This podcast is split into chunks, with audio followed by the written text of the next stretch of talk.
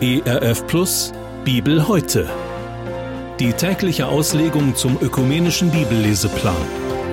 Heute im Neuen Testament im Matthäusevangelium Kapitel 4, die Verse 12 bis 17.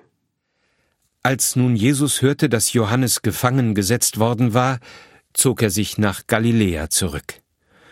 Und er verließ Nazareth, kam und wohnte in Kapernaum, das am See liegt im Gebiet von Sebulon und Naphtali, damit erfüllt würde, was gesagt ist durch den Propheten Jesaja, der da spricht: Das Land Sebulon und das Land Naphtali, das Land am Meer, das Land jenseits des Jordans, das heidnische Galiläa, das Volk, das in Finsternis saß, hat ein großes Licht gesehen.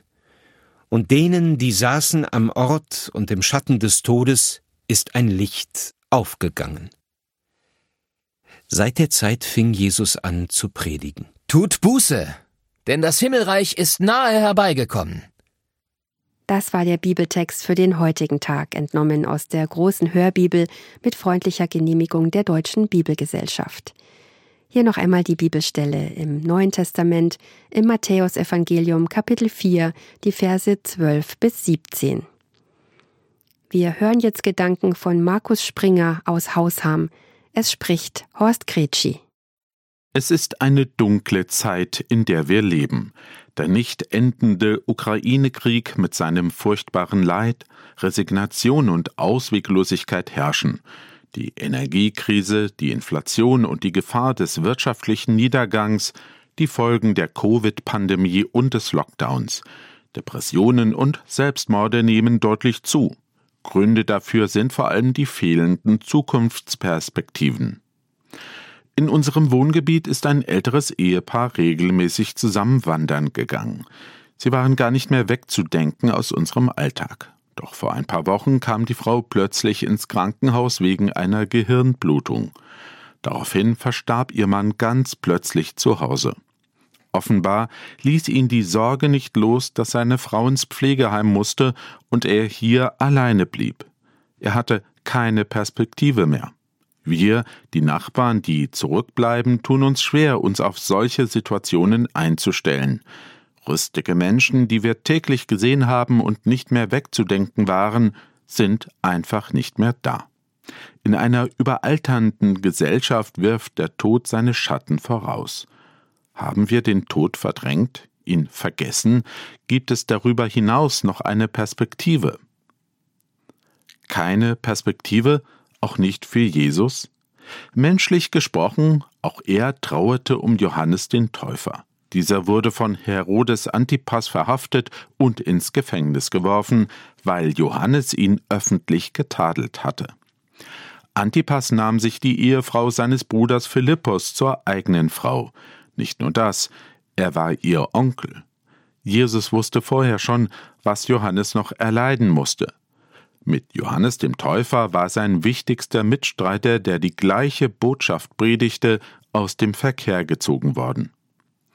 Auch in Nazareth, dort wo er aufgewachsen war, hatte Jesus keine Perspektive mehr, oder besser gesagt, seine Heimatstadt hatte keine Perspektive mehr mit ihm.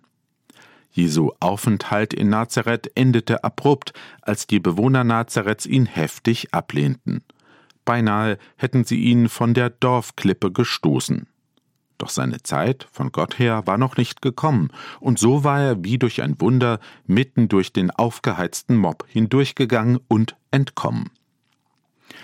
Jesus verlässt Nazareth und zieht in das 30 Kilometer entfernte Kapernaum. Das war die Heimatstadt seiner ersten Jünger. Dort hatte Jesus bereits im größeren Umfang gewirkt.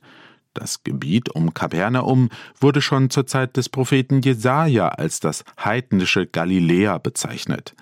Denn das Nordreich Israel hatte immer gottlose Könige und war weit weg vom religiösen Zentrum in Jerusalem. Außerdem lag Galiläa auf der Route, durch die alle Heiden nach Israel ein- und ausreisten. Zur Zeit Jesu war Galiläa bereits ein bedeutendes Zentrum der römischen Besatzung. Matthäus zitiert hier aus dem Buch Jesaja, der im 8. Jahrhundert vor Christus diese Worte voraussagte. Sebulon und Naphtali waren zwei der zwölf Stämme Israels, die an der Nordgrenze westlich des Jordans ihr Erbteil bekamen. Es ist das Land am Meer, womit das Galiläische Meer, der See Genezareth gemeint ist. Damals, im 8. Jahrhundert vor Christus, war das Nordreich Israel in einer schwierigen Situation. Die Israeliten im Gebiet Sibulon und Naphtalis hatten keinerlei Perspektive mehr, denn es gab Krieg. Die Assyrer bedrohten das Land. Die Assyrer waren bekannt dafür, dass sie ihre Feinde oder die ihnen unterliegenden Völker auf grausamste Weise verstümmelten. Sie schnitten ihnen beispielsweise Ohren oder Nase ab. Dann nahmen die Assyrer die Israeliten gefangen und verschleppten die meisten von ihnen aus ihrem Heimatland und das ohne Aussicht auf eine Rückkehr, denn in ihrer Heimat wurden andere Völker angesiedelt. Man kann sich vorstellen, dass die Israeliten große Angst vor dieser Invasion hatten. Die Todesschatten eilten voraus. Resignation und keinerlei Perspektive mehr, denn der grausame Unterdrücker war auf dem Weg. Sebolon und Naphtali wurden als erstes Gebiet von der Invasion des assyrischen Königs heimgesucht. Dies war für die wenigen Verbliebenen im Land der Anfang einer langen, finsteren Zeit. Doch nun, in der Zeit Jesu, sieht dieses resignierte und perspektivlose Volk ein großes Licht. Das, was der Prophet Jesaja 800 Jahre zuvor über dieses Gebiet vorausgesagt hat, trifft ein. Jesus tritt auf und beginnt öffentlich zu predigen. Das Kommen des Messias ist gleichbedeutend mit dem Aufstrahlen von Licht, das die Dunkelheit der Gefangenschaft und Perspektivlosigkeit beendet. Der Messias würde dieses schwere Joch des grausamen Unterdrückers zerbrechen und die Gefangenen befreien. Dann wird Jubel sein wie in der Ernte, denn das Joch der Knechtschaft ist zerbrochen. Letztendlich wird sich dies beim zweiten Kommen des Messias erfüllen, wenn diese Region vom Joch aller ausländischen Unterdrücker befreit wird. Jesus selbst ist dieses große Licht. Wer diesem Licht folgt, erkennt die Wahrheit über sich selbst und über Gott. Beachten wir das, was er zu uns sagt. Tut Buße, denn das Himmelreich ist nahe herbeigekommen. Das meint, lauf deinen gottlosen Trott nicht weiter. Kehr um, wende dich zu ihm. Jetzt ist die Zeit, wo wir bei ihm Gnade für unser Leben empfangen können. Gnade dort, wo wir unterdrückt, im Finsteren und gefangen sind. Gnade dort, wo wir vor dem kommenden Tod erschrecken, weil wir ihm nichts entgegenzusetzen haben. Christen haben den gleichen Auftrag von ihm. Unser Land unser Umfeld ist mehr und mehr ein Ort des Todesschattens, der Finsternis oft, der Resignation und Perspektivlosigkeit. Christen sind von Gott dazu bestimmt, Licht zu sein. Jesu Botschaft ist unsere Botschaft. Tue Buße, kehr um und wende dich zu Jesus. Doch täuschen wir uns nicht, die Zeit dafür ist begrenzt, so wie in Nazareth. Jesus wird nicht dort bleiben, wo Menschen hochmütig denken, wir kennen ihn schon, diesen Jesus. Dabei lassen sie Gott lediglich einen guten Mann sein, der in ihrem Leben nichts zu sagen hat. In Zukunft wird Jesus für diese Menschen als gerechter Richter auftreten. Jesus geht weg nach Kapernaum, ins Land Sebulon und Naphtali, dorthin, wo die Menschen wissen, wir sind am Ende angelangt, gefangen und im Dunkeln. Wir brauchen Hilfe. Wir bekommen es nicht mehr auf die Reihe. Kein Mensch kann sich selbst eine Perspektive über den Tod hinausgeben. Jesus lebte und starb, um uns diese Botschaft zu bringen, um uns eine ewige Perspektive zu geben. Hören wir auf ihn. Deshalb blieb er auch nicht im Tod, sondern ist auferstanden. Jesus sagte zu denen, die sich ihm anvertrauten, Ich lebe, und ihr sollt auch leben. In einem Lied heißt es so Zerbrochen ist das Joch, das uns drückte, unseren Feind hast du besiegt, beseitigt ist der Unterdrücker, du hast dein Volk befreit.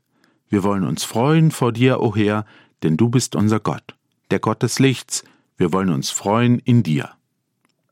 Neben allem Leid, was uns auf dieser Welt geschehen kann, ist der Tod der schlimmste Unterdrücker. Der Tod ängstigt und knechtet uns. Aber Tod und Angst vor Leid müssen keine Macht mehr über uns haben. Der Tod ist nicht mehr Endstation, weil Jesus uns eine ewige Perspektive gegeben hat. Wir sind befreit zum Leben, zum Leben mit Jesus, wenn das kein Grund zum Jubeln ist.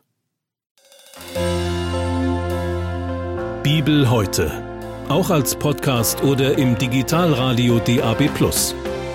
Hören Sie ERF Gutes im Radio.